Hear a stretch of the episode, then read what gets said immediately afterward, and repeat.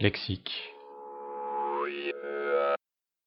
Dans la version texte, la plupart des noms de personnages, de lieux, d'objets ou d'autres choses typiquement klingones ont été originellement écrits en klingon romanisé, suivant le système de Mark-Okrand.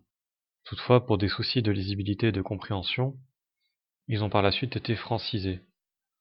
Pour les noms ayant déjà une version francisée ou anglicisée dans les films ou les séries, la version officielle a été reprise.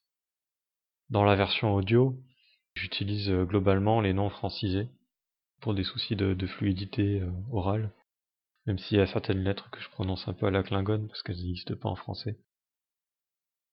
Alors cette version audio du lexique sera un peu différente de la version écrite, puisque dans la version écrite je mets aussi euh, les noms de tous les personnages, mais pour la plupart, ben, de toute façon, vous, les rencontrerez, vous les avez rencontrés en écoutant le, la fanfiction. Donc c'est pas la peine. C'était pour pouvoir donner la version Klingon et la, version francisée du nom. Mais là, je pense pas que ça soit pertinent. Donc pour celles qui vont comparer avec la version écrite, c'est normal qu'il y ait moins de mots.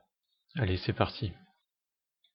Daktag, qui se prononce en Klingon Daktagr, c'est un poignard doté de petites lames supplémentaires formant une garde. Jintak, euh, qui se prononce en klingon euh, c'est euh, une lance. Une lance avec une forme un peu particulière, mais c'est une lance. Warnog, qui se prononce en klingon Warnagr, c'est une sorte de bière. Meklet, qui se prononce en klingon Meklar, c'est une arme de corps à corps à une main, environ de la longueur d'un bras, de l'épaule au poignet. Chronos, qui se prononce en klingon Kronosh, la planète d'origine des Klingons. Stovokor, qui se prononce en klingon Stovokor, c'est le lieu de l'après-vie où vont les esprits des Klingons morts avec honneur. Batlet, qui se prononce en klingon Betler, c'est une arme de corps à corps à deux mains d'environ 120 cm. Urk, qui se prononce en klingon Hor-Ik-Ungan. C'est une espèce extraterrestre du cadran gamma qui a envahi et pillé Chronos au XIVe siècle selon la datation tarienne.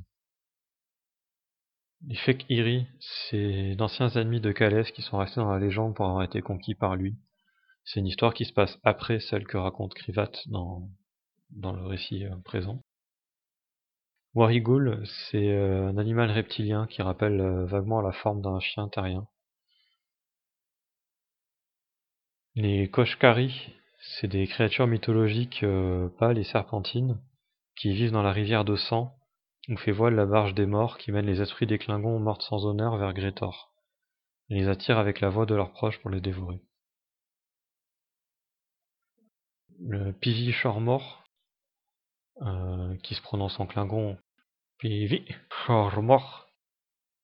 C'est un arbre dont la sève est connue pour ses vertus désinfectantes et cicatrisantes. Mokbara, c'est un art martial méditatif. Le glast, c'est des sortes de champignons klingons qui ont euh, une couleur noire et qui ont la forme de d'algues épaisses. Le gar, qui étonnamment se prononce en klingon gragr. C'est des larves de serpents qui ressemblent à des vers. C'est la source principale d'alimentation chez les klingons et ils se mangent de préférence vivants. Les targs, qui se prononcent en klingon targr, c'est un animal euh, qui ressemble au sanglier terrien. Pétacre, c'est une insulte klingone qui est pas vraiment possible de traduire, il n'y a pas d'équivalent euh, en français. Fin du lexique.